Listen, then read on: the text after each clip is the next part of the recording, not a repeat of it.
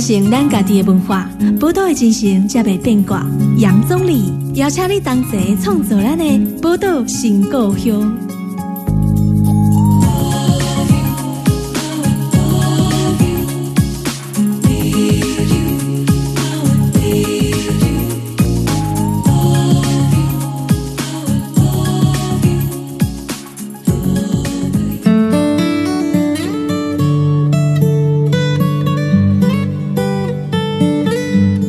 全条波多联播网 FM 九九点一大千电台，波多新高用，大家我是总理。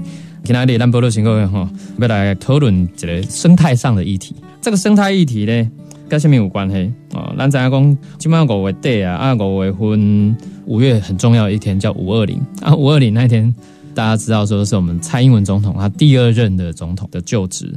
的这一天，咱今日不被公降低啊！即刚啊，其实就这两龙光啊，五二零就是我爱你啊！哈，有很多人要在那天要去庆祝也好啊，或者是告白啊等等。但其实我想要跟各位听众朋友分享一个生活小知识，这样哈。其实五二零哈，以及叫做世界蜜蜂日，可能就这两们在。可是这个五二零世界蜜蜂日，虽然我们大家都不太清楚，包含我自己啊，我也是最近才知道的。那我们就是想要来谈一下跟蜜蜂有关的这个生态议题哈，因为蜜蜂哈，其实现在在世界上哈，看过一些报道或者一些像那个生态上的节目哈，全世界的蜜蜂好像面临一些生存的危危机。这个蜜蜂生存哈，打开询问啊，可能就是蜜蜂就是在野外啊或者乡村地区啊，可是你有没有试想过？因为我们现在全世界城市化哈、都会化的这个情况越来越严重。那这个城市很多，可是，在城市里面可以养蜜蜂呢，所以这件事情，哎，让人家很好奇哈。所以我们今天就让波特行高兄邀请到这个对蜜蜂就了解，这个应该叫蜜蜂达人哈，一起咱松山社区大学哈，松山社大讲师。啊，伊吉西马西这类社区大学来的养蜂计划的发起人哈，同时也担任台北市产发局社区园圃推广中心的顾问蔡明宪。哎，大概我某个朋友，我们是咱一代国防部长蔡明宪，就笑脸，那今日红门是笑脸的蔡明宪，欢迎咱蔡明宪老师。主持人好，各位听众大家好。这类明宪兄，我其实就好奇，就是讲我们谈到蜜蜂这件事情，就是说老实讲哦。呃，我对蜜蜂的印象就是我小时候曾经也被蜜蜂叮过，这样 啊很痛哈。五二零是世界蜜蜂日，它这个节日怎么来？先来跟我们听众朋友分享一下。呃，这是因为要纪念一个非常伟大的养蜂人哦，养蜂人叫沙羊。嗯，那他从小就是对呃蜜蜂很感兴趣，黑寡妇狼嘛哈。对，外国人对。嗯，那他对蜜蜂很感兴趣，他是家中的长子啦，然后他家里下面还有很多的弟弟妹妹。对，那对艺术也很有兴趣。他在成长的过程中就接触了这个蜜蜂的生态。然后就把这个蜜蜂跟这个艺术结合在一起，对，好，他就在他们的家乡呢养蜂，然后把这个蜂箱外面呢彩绘，透过他的艺术天分呢，在那个蜂箱外面彩绘，对，他同时也研究了非常多的蜜蜂的生态的行为，嗯嗯，导致了现在整个蜜蜂的研究的发展，对推动有很大的进步，嗯，那他其实。他的出生日期不是在五月二十，而是他的受洗日在五月二十。哦，受洗，因为他的生日已经不可考了啊。对，他叫沙羊。嗯嗯。那为了纪念他呢，就以他的受洗日那一天呢，作为这个蜜蜂的纪念日。嗯嗯嗯。好，那这个是不是我们自己乱讲的？是这个联合国哈，那时候在开会的时候呢，大家一起决定。哦，联合国认证过呀。对对对对。那也是因为要回应现在这个生态上的问题。刚刚这个主持人有提到，因为都市化的关系。甚至我们在现代化农业的呃使用过程当中，造成了环境的一些失衡。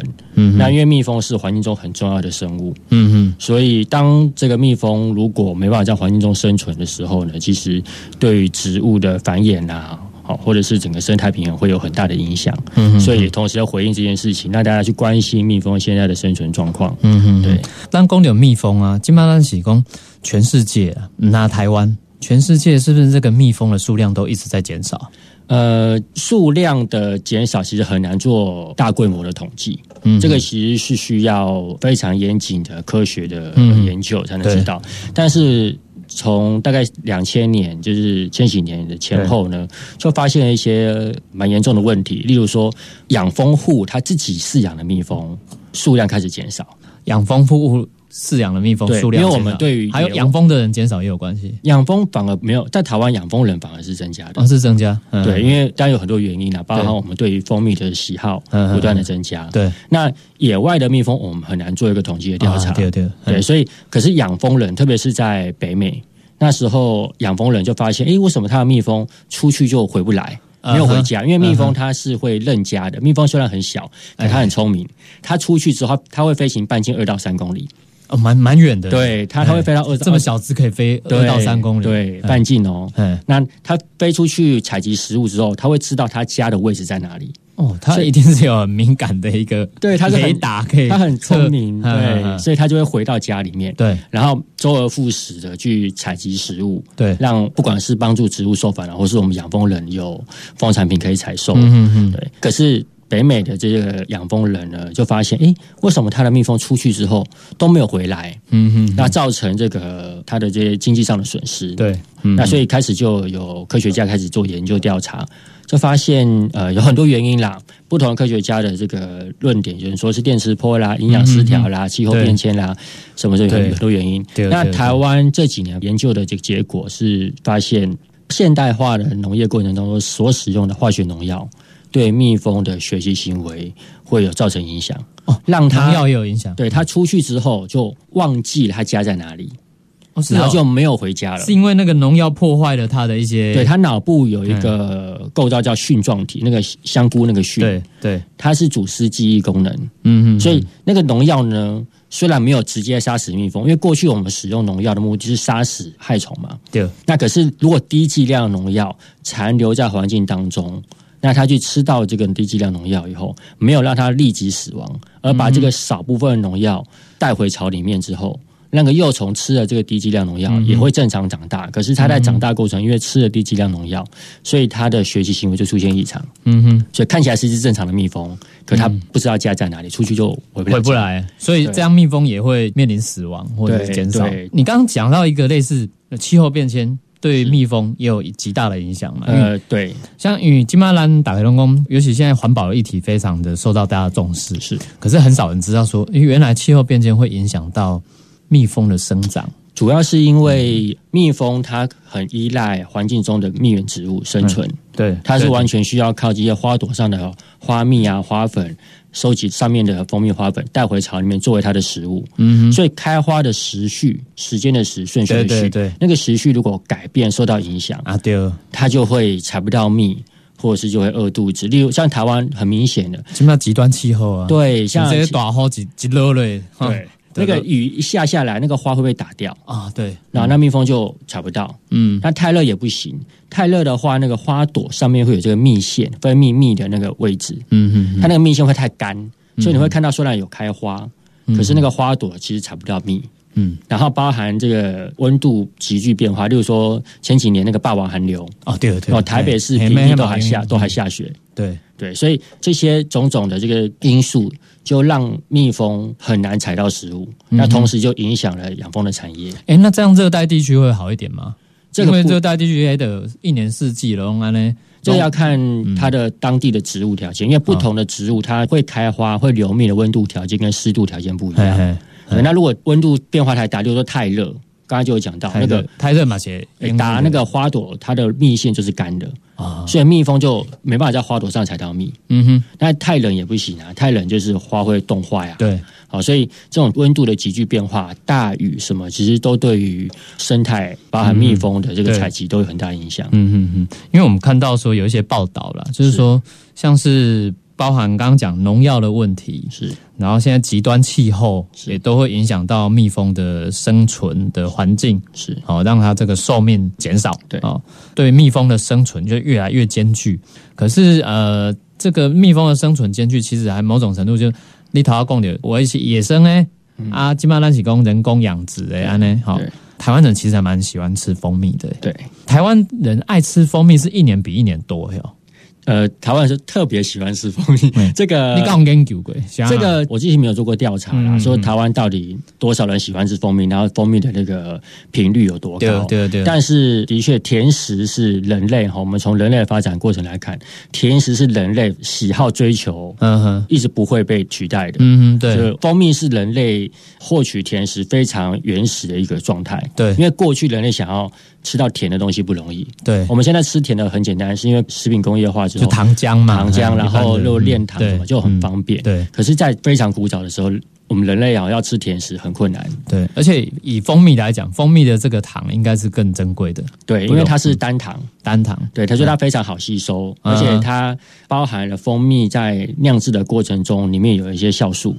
所以它比一般的糖的这个活性都还要好。就比如说以一般的那种制糖甘蔗做的那种，嗯，对它单糖嘛，所以你，例如说你今天跑马拉松或者是运动，马上吃蜂蜜，那个吸收的效率很快。哦，是这样，对，因为它单糖，所以吸收效率快。很多都是双糖，难怪哈，现在你看很多便利商店，拢里卖那个什么蜂蜜水，对，哦，撸来撸热门啊，然后啊，尤其是这些相关周边产品也都是。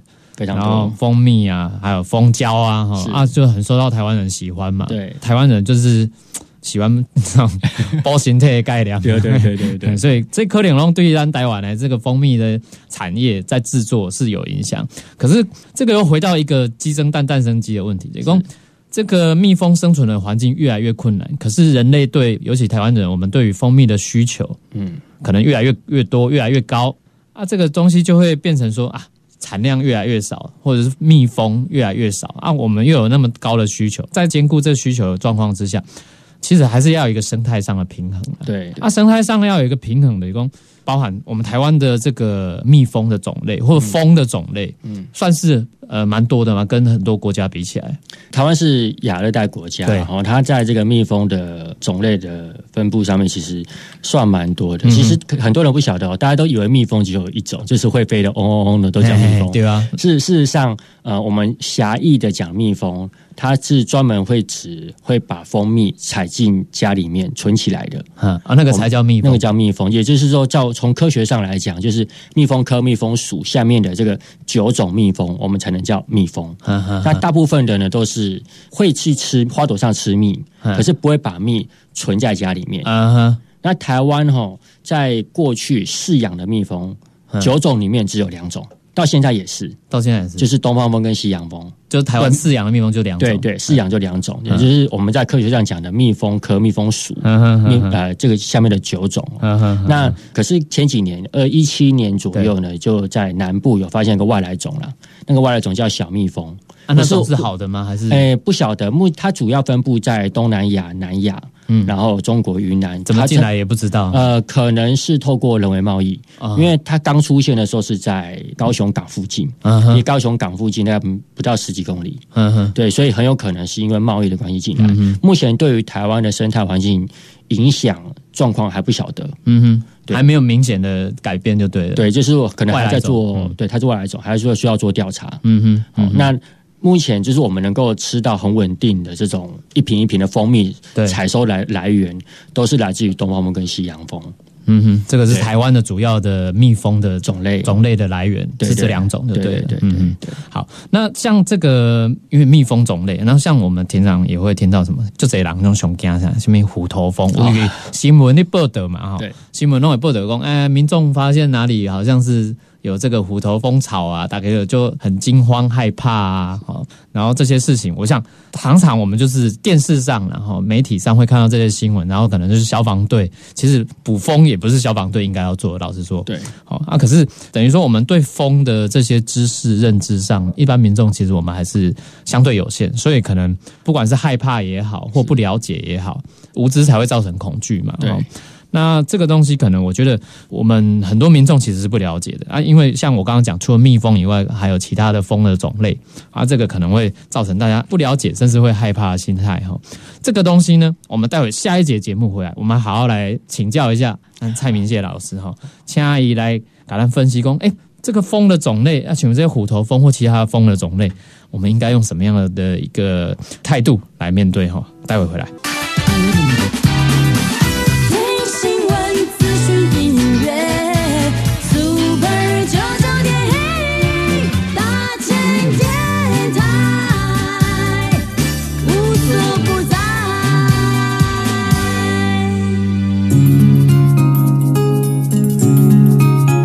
传承咱家己的文化，宝岛的精神才袂变卦。杨总理邀请你同齐创造咱的宝岛新故乡。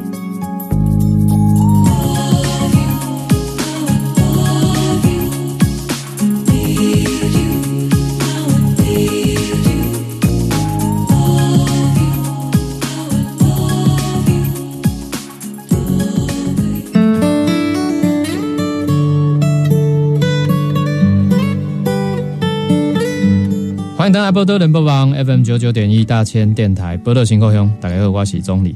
今日咱波多新故乡哈，为大家访问到的是这类咱应该是蜜蜂达人呐哈，咱台北的松山社区大学的这个讲师哈蔡明宪老师，那他其实也是在这个社大里面有一个养蜂计划的发起人。这个我们知道蔡明宪老师哈，也不定一起做生物资源诶硕士嘛哈。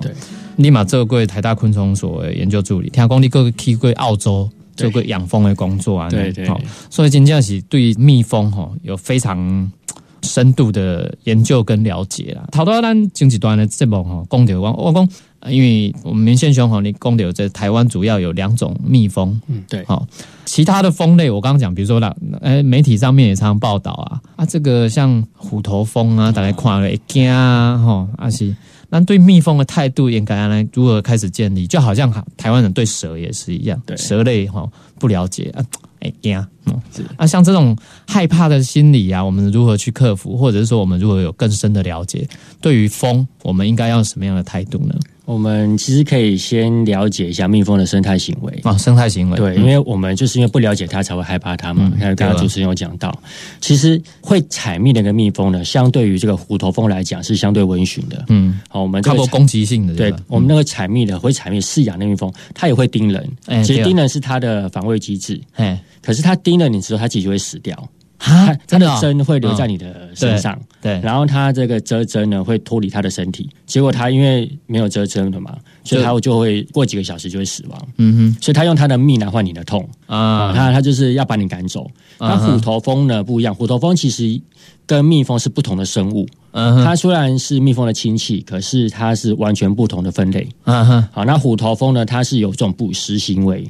捕食行为就是它会去外面抓一些小昆虫啦。哦，它的捕食不一定是靠花，对它成蜂啊，虎头蜂的成蜂，嗯嗯，也会去吃蜜。嗯，它只是补充热量，可它最主要还是会去抓环境中的小昆虫，嗯例如像毛毛虫这些小昆虫，抓回去干嘛呢？抓回去给它的幼虫吃。嗯哼，它的幼虫就是吃这些成蜂抓的这个小昆虫长大的。嗯哼，那其实它们不只是会抓蜜蜂，很多的昆虫都抓，但它特别为什么会喜欢去抓蜜蜂呢？是因为蜜蜂来源稳定。因为蜜，我们养蜂人就是一箱一箱养在养在那边嘛，然后这个蜜蜂的数量很多，所以他会去抓蜜蜂走。所以虎头蜂是蜜蜂的天敌。哦，是啊，哎，养蜂人很讨厌虎头蜂，嗯，因为每次都来把他的蜜蜂就叼回去，叼回去，叼回去，会造成这个养蜂人的损失。嗯但其实我们从客观来来讲哦，其实因为虎头蜂它不止抓蜜蜂，也会抓毛毛虫啦这些小昆虫，所以它的在环境生态的角色是平衡，所以它也是有平衡，不是说一定是不好，对不对？对，嘉义大学的这个叶老师啊，有做过调查。嗯，台湾最凶的那个黑腹虎头蜂，嗯，好，我们就虎头蜂也有很多种。哎，虎头蜂，台湾台湾很多种，台湾有八种哦。哦，叫谁？对，然后不是每一种都很凶，就有少数大概三四种比较凶。嗯嗯嗯。好，那最凶的那个黑腹虎头蜂呢？它一年可以捕食一百二十几万只的森林害虫。哇，那蛮多的啊。对，所以其实我们。看待一个生物的角度哈，就是说不是用扑灭的角度，对我们想对蜜蜂不好，所以对我们讲益虫跟害虫，这是人的需求来决定的。但是在生态的角度来看，没有所谓的益虫跟害虫。嗯哼。它就是自然在环境中去扮演它的角色，因为生态里面需要一个平衡啊。对，所以我们其实看待，因为虎头蜂还会叮人啊，抓蜜蜂走啊，很不好。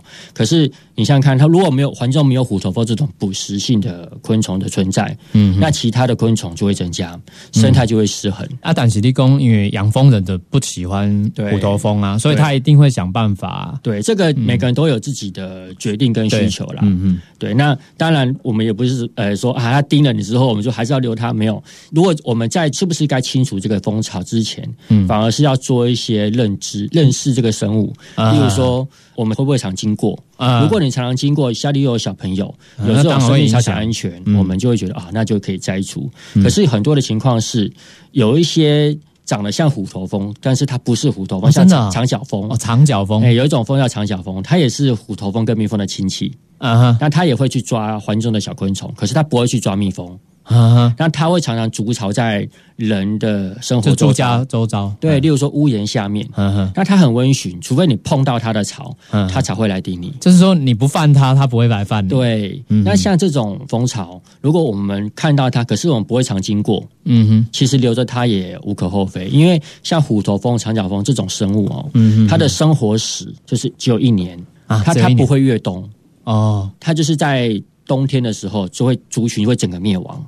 哦是哦，对，然后所以他等于他生命很短暂，很短，暂，嗯对，然后他又不太会叮人，除非你碰到他。嗯哼，那他又会去抓环境中的小昆虫，平衡生态。嗯所以我们遇到这些蜂类，是不是该摘除，是不是该留？其实应该是在做这个事情之前，要有一些认识。可是我想，就是说你刚刚讲这个长角蜂，你说它很像虎头蜂对，啊，一般民众其实很难去分辨。哦，其实我们不用看个体，我教大家一个方法嘿，我们看它的巢，哦看它的的形状巢巢的如果你看那个草是圆形的，嗯。然后呢，你看不到里面的六角形的形状，嗯哼，那个就是虎头蜂巢，哦，不是六角形的，就是虎头蜂，就是。它外观是圆圆的像圆形的。对，可能像椭圆形或者是篮球、嗯一个蛋的形状这样。对，然后你没办法一眼就看到那个六角形的，因为蜂巢的巢房是六角形的，对，但虎头蜂不是。虎虎头蜂也是，但是它的巢是被有一个外壳包起来，哦包起来包起来。嗯那长角蜂哦，长角蜂它的巢很小，长角蜂最大的巢不会超过一个成人的手掌，哦，它的巢没有那么大就对，了。然后它的巢口朝下，而且它不会有外罩，不会包起来，嗯哼，嗯所以你只要看到那个草是像莲蓬头一样，然后这个口朝下，然后不会超过一个手掌，对，那个多半都是长角蜂。都不是虎头蜂。对，，都不是虎头蜂。嗯嗯嗯对，所以我们可以从巢的形状去辨认它是哪一种。嗯哼，然后我们既可以自己评估说，哎，那我们在发现它的时候，我们会不会常经过？对，如果不会，而且有时候其实反而是一个很好的观察生态的机会。例如说，它在屋檐下面。那我们通常不会开纱窗了，我们在家里，对啦。例如它可能会筑巢在我们窗户旁边，嗯嗯嗯嗯，那反而是一个很好的机会啊，因为我们就不会开纱窗，哎。那它就是要筑巢在你窗户旁边，你就每天看着它进进出出，其实是一个很难得的这个生态教育的机会。是对。对，我觉得刚刚这个我们明宪老师哈，公牛这个生态教育哈，嗯。所以就很重要。公牛这个生态教育，我马就好奇，他说你介绍你的时候，你讲你其实去过澳洲，是骑过这蜜蜂，是，你当初为什么会想要跑去澳洲去养蜂啊？其实我接触蜜蜂现在十八年、十九年了。嗯。我很年轻的时候就开始接触蜜蜂，那时候是在宜兰大学，嗯，跟着呃陈玉文陈教授学习。对，那陈教授很照顾我们，我们一直在这个呃学习的过程都收获很多，所以我呃除了在学校学习之外，又到业界去跟这个养蜂之人跟他学习。嗯，那在台湾的，在台湾那时候在台湾，所以就累积了一些经验跟基础。嗯。工作了一段时间以后呢，大概工作了三年，那时候还不满三十岁，那时候觉得想要去给自己一些刺激跟一些新的体验。嗯哼，大概是零九年的时候，我就跑去澳洲，哦然后那时候拿的签证就是现在很红的那个 Working Holiday Visa，、哦，打工度假的，对，就是你可以，有工作资格的，对对。要不然平常我们就是指的旅游签嘛，对对对，所以我那时候在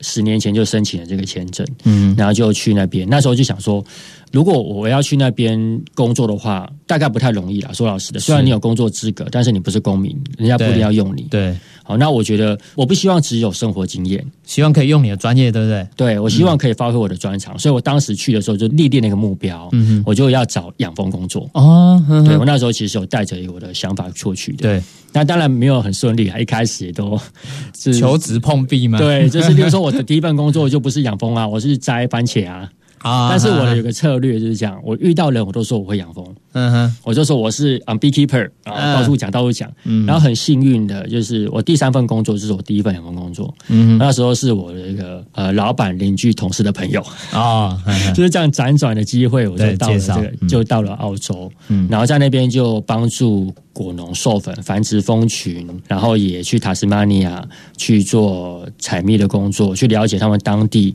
怎么做这个整个现代化的养蜂事业，包含去 New South Wales 有一间养蜂公司，嗯哼，它主要生产蜂王，然后那个蜂王是出口到全球，蜂王？对，就是它的主要产品不是卖蜂蜜，哦，它是卖蜜蜂给别的国家。哦，卖蜜蜂，对。啊，这样不就是变成像你讲外来种的概念吗？哦，其实现在全球哈，哎，主要都是在养西洋蜂哦。那西洋蜂底下有很多亚种啦，这个这个以后有机会我们再细说。嗯，那因为西洋蜂呢是全球养蜂产业非常重要的经济昆虫。对，我们现在能够吃到很多的蜂蜜，其实西洋蜂功不可没，因为它采蜜能力非常强。嗯嗯嗯。好，那所以不管是美国、日本，全球很多国家都有在养。嗯嗯，它主要的原产地是在欧洲，对。可是因为四百多年前欧洲的大航海时代，哦，嗯，这个欧洲人把他们的这个文化啦、生物做传播，嗯，所以这个西洋风呢就传播到了美洲、北美洲、澳洲，好，那日本呢，在一九二零年代的时候，在统治台湾的时候，就把这个现代化的养蜂事业。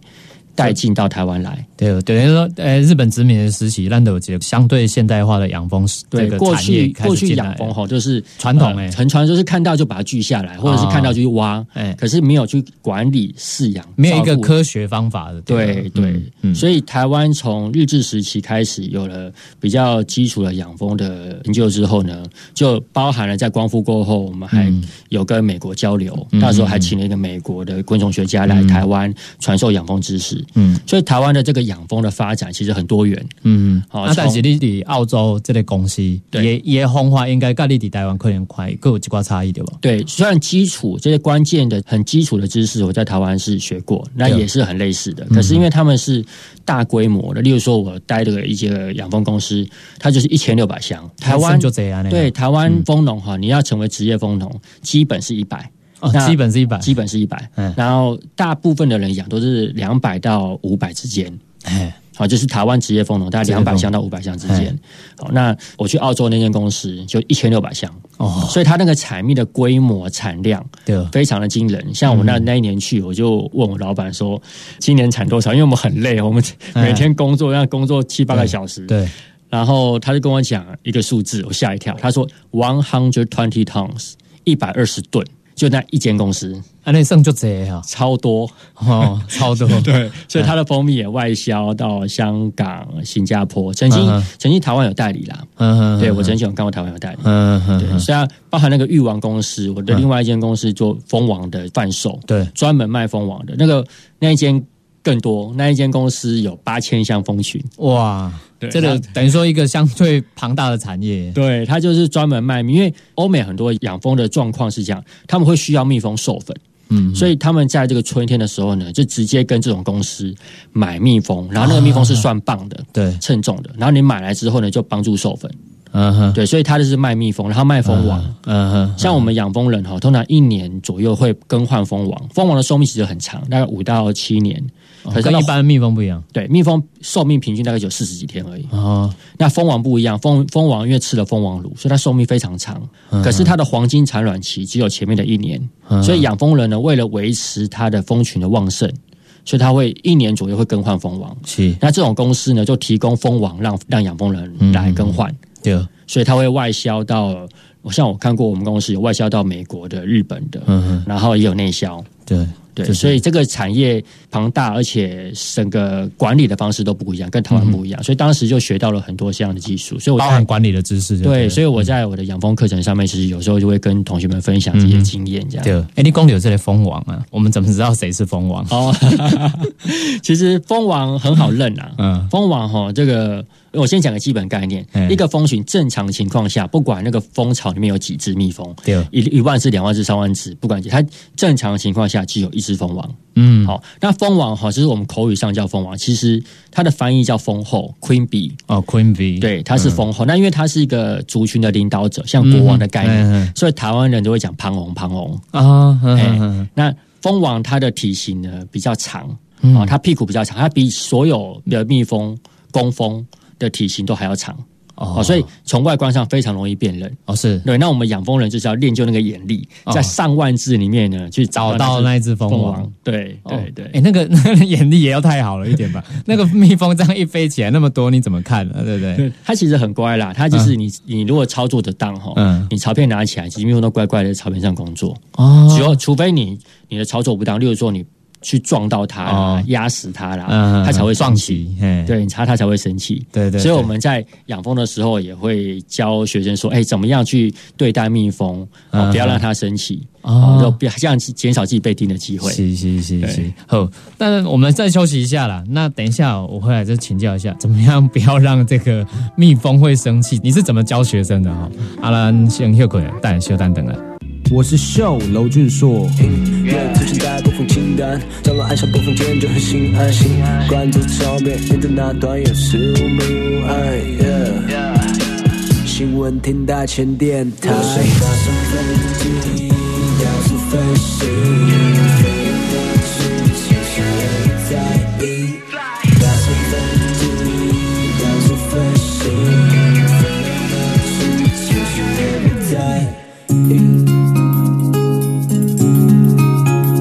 传承咱家己的文化，宝岛的精神才袂变卦。杨总理邀请你同齐创造咱的宝岛新故乡。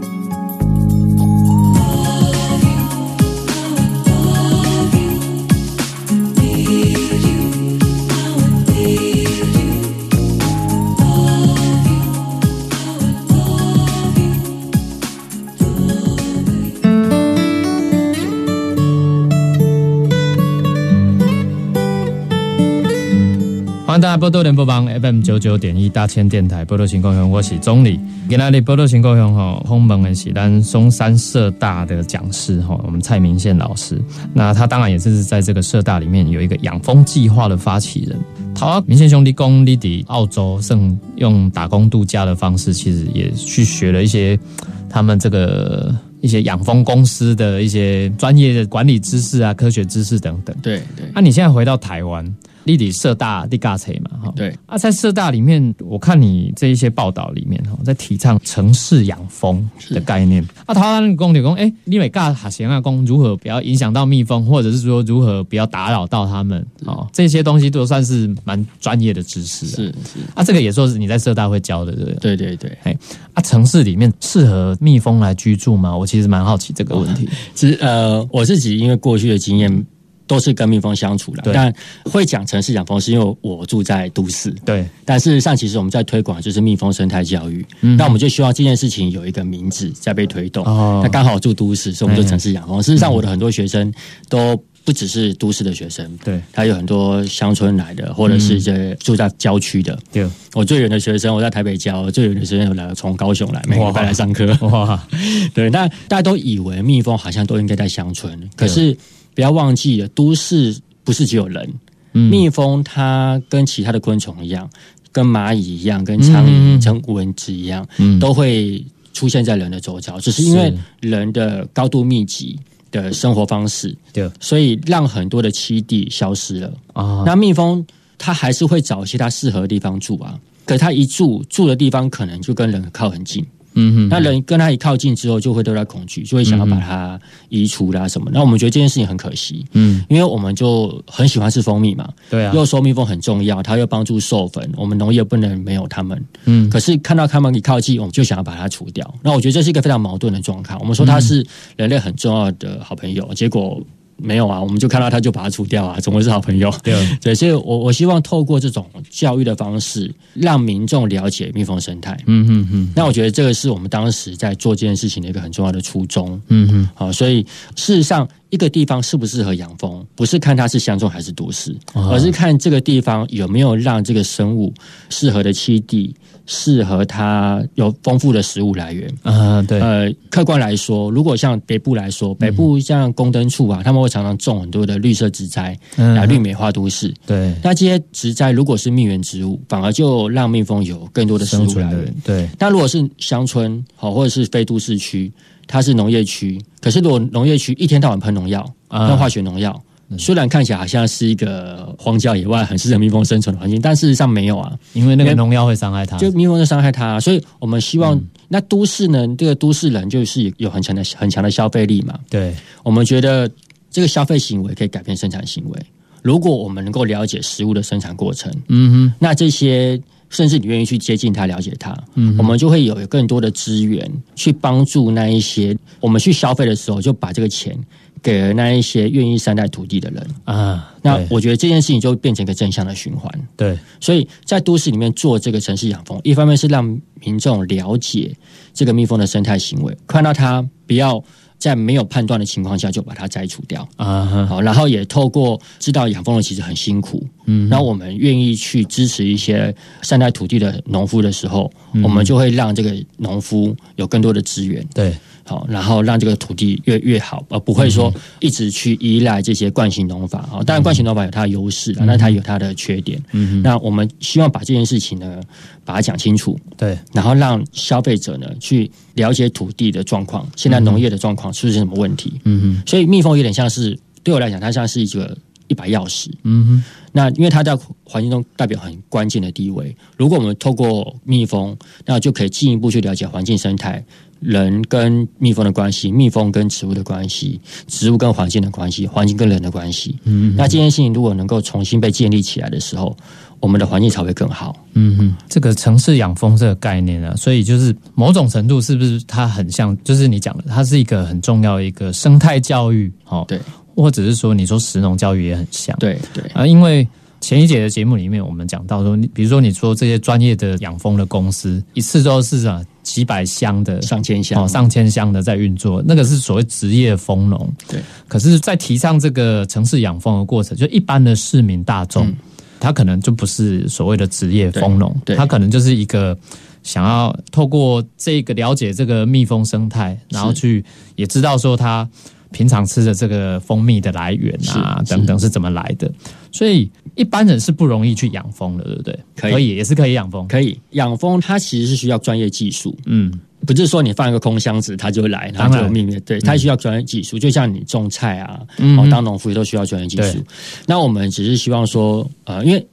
大家都喜欢吃蜂蜜嘛，嗯哼。那如果你你愿意去养蜜蜂的时候，或是你你想要养蜜蜂的时候，我们教你怎么把蜜蜂养好啊，养好。对你不要不要养死，对，不要养死。例如说，很多人会喜欢去我野外抓啊，好，那抓回来带回家里面不会养，然后就死掉。对，我们觉得这样子很可惜。是，好，那如果你想要养，我们把它用好的方式，对环境友善的方式，把它养的健健康康的。嗯，那这样它可以活下来。嗯，那你又有个蜂蜜可以吃。嗯，等于说经济发展跟环境保育，在很多人的观念里面，他觉得是冲突的。嗯，可对像我来讲，我觉得它，尤其在养蜂业，不是因为蜜蜂的食物来源都来自于环境中的植物花朵。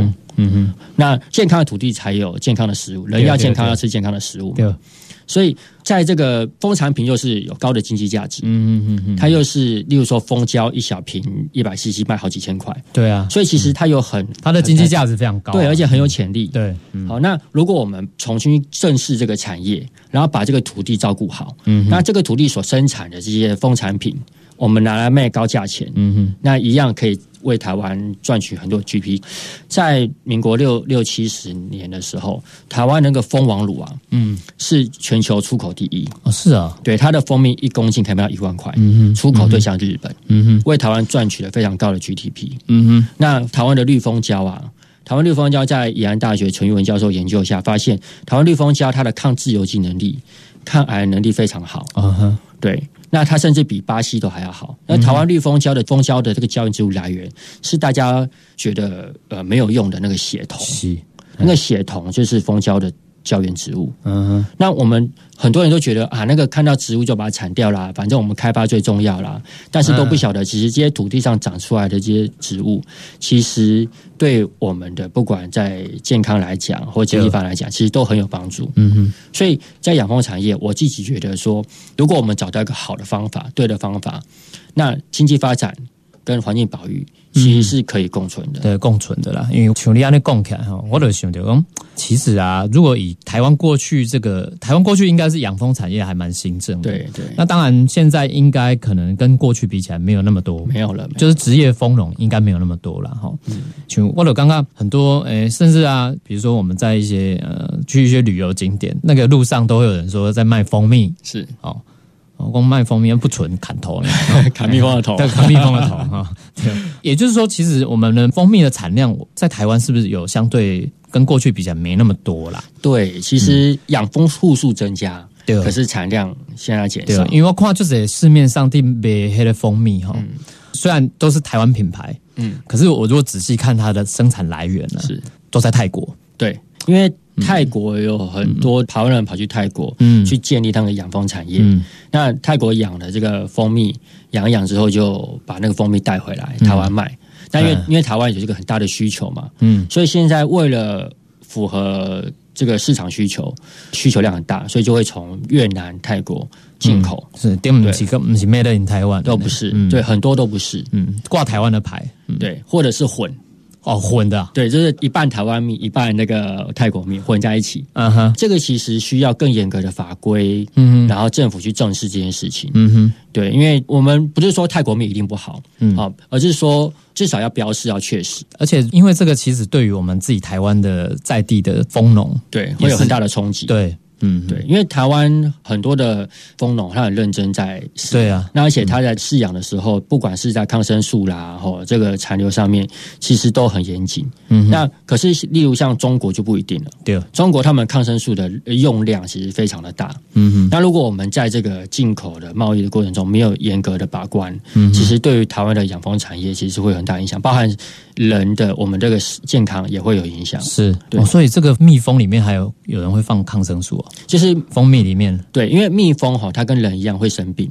嗯，对，那为了不让蜜蜂生病，所以养蜂人呢，为了让蜜蜂健健康康的嘛，所以就会放抗生素，然后让那个蜜蜂看起来健健康康的。那这些抗生素呢，就会残留在蜂产品里面。哦，呵呵呵对，那如果没有严格的检验，或者是养蜂人他自己没有自觉，嗯，那其实对于这个养蜂产业的发展，其实是很不利的。哦，所以其实这养蜂的过程里面，其实它还是有一些，比如说我也不应该要乱添加什么东西，对对，因为我们很担心，因为可以理解养蜂人哦，看到蜜蜂生病，想要救它，想要它好的那种心情。嗯哼，可是我们还是要呼吁一下，就是看到来路不明的药哈，或者是那些东西，例如说我们常常在网络上啊看到说，哎，这个可以让蜜蜂怎么样怎么样，我们就会发现说，下面有一票人在问说多少钱。啊，可是，在我们的观念里面，应该是先说这个东西它是不是合法的，对。因为政府为了保障人民的健康，对。所以在这些不管是农药或者是这些使用上面，大家都有规定、嗯有法规，对，它一定要合法，然后你要知道它的成本是什么。嗯哼哼，那这样子的话，你想想看，所有东西你给蜜蜂吃，都有可能人会吃得到。哎对，对，那我觉得这种食安的观念是需要被建立的，也是我们在推广的时候，希望让大家能够理解。嗯嗯嗯，对，那如果你今天想要养蜂，我们就教你好好养。那如果你不能养蜂，可是你又想关心蜜蜂，其实也有很多的方法、啊，例如说你多种点蜜源植物。蜜源植物多种一些，但其实你就会在帮助环境中这些蜂什么样的植物适合当做蜜源呃物？，很多啦，像我自己就呃慢慢在统计，大概嗯。一百七十几种，大概好。就适合我们一般人市民大众对，那我是觉得只要种你喜欢的，哦，好，或者是我们在推广另外一种观念，叫做可食蜜源植物，有没有常见的可食蜜源？就是你可以吃，对。人可以吃，蜜蜂也可以吃。对，像那个类似什么东西？九层塔，哦，真的、哦，蜜蜂会去吃九层塔的九层的花，对，九层塔的花，嗯。而且不止蜜蜂，很多这种反花性蜂类。嗯。什么青条花蜂啊、芦蜂、碎蜂，就是这种全世界有两万五千多种的反花性蜂类。哦是，对，所以这些蜂呢，他们会找他喜欢的植物。嗯哼那在台湾，好像这种罗勒类的哈，就是罗勒类。对这种九九层层塔，嗯，而且它又好种，在阳台要种种不容易。种死，哎对，然后当然那个开花之后会吸，那 个吸引会蜜蜂会啊对，嗯。开花会吸引蜜蜂。那植物当然九层塔开花之后会谢掉嘛，嗯其实它又很容易再长。嗯嗯，好，所以你只要在阳台种一盆，你要加香料的时候开窗摘一下嗯就哦就有。所以它算是一个蜜蜂很喜欢，嗯。人又人又可以。人又利用的。就是可食性的，就是我们人也可以吃的东西。对哎，对对，像九层塔，那像仙草啊，像仙草就是原生种，仙草，仙草的花，哦仙草的花蜜蜂会去采。哦，好，那我们都喜欢吃烧仙草吧？，对啊，夏天的时候来杯仙草茶吧。嗯哼啊，所以像仙草这种哈，这也是，也是很多啊，还有像这个芳香万寿菊啊，嗯嗯嗯，哦，这些都这些都是。那我们在推广这个蜜源植物的种植哈，有个原则啦，就是适时适地适种。尽量以原生种为主。如果你不能种原生种也没关系，但是千万不能种强势入侵种。什么叫强势入侵？就是这种植物哈，它它会影响到原生植物的生存的啊。例如像小花曼泽兰，嗯嗯嗯，小花曼泽兰它有蜜哦，蜜蜂也会去采哦，嗯，你可以吃到小花曼泽兰的蜜，嗯，但是小花曼泽兰的这个植物对于生态，它对于其他植物会产生破坏，对，所以我们就会觉得这个反而是要移除。对我不要说，因为它有蜜，我们就多种，这样不好。嗯哼，嗯哼，对对对，等于讲咱要种的时阵，选择对于咱的环境较好的，对对，对。于台湾的本土生态不会破坏的，对，哦，然后可能简单的，大家讲诶，九层塔，对，它就是一个很好的一个大家可以采取的一个种植的，你不一定要养蜂，可是可以种植所谓的蜜源、蜂蜜的来源的这个植物，对，适合这个蜜蜂生存的植物，这些我觉得都是很棒的事情啊。好，那因为时间关系，我们节目要先告一段尾声。那也再一次要谢谢明宪兄哈，他作为一个这个蜜蜂的达人哦，今天传授我们听众朋友非常多关于蜜蜂的知识，呃，还有蜂蜜的知识等等。我想这些哈都是对于我们台湾的环境生态非常重要。听众朋友，你如果有兴趣哦，你可以上去这个。呃，你有一个城市养蜂的粉砖，对不对？对，叫城市养蜂 Urban Beekeeping。哦，对，所以这个粉丝专业搜寻一下，就可以从你粉砖里面得到更多丰富的专业知识了哈。那也再一次感谢明宪兄来到我们节目。好，谢谢主持人，谢谢各位听众。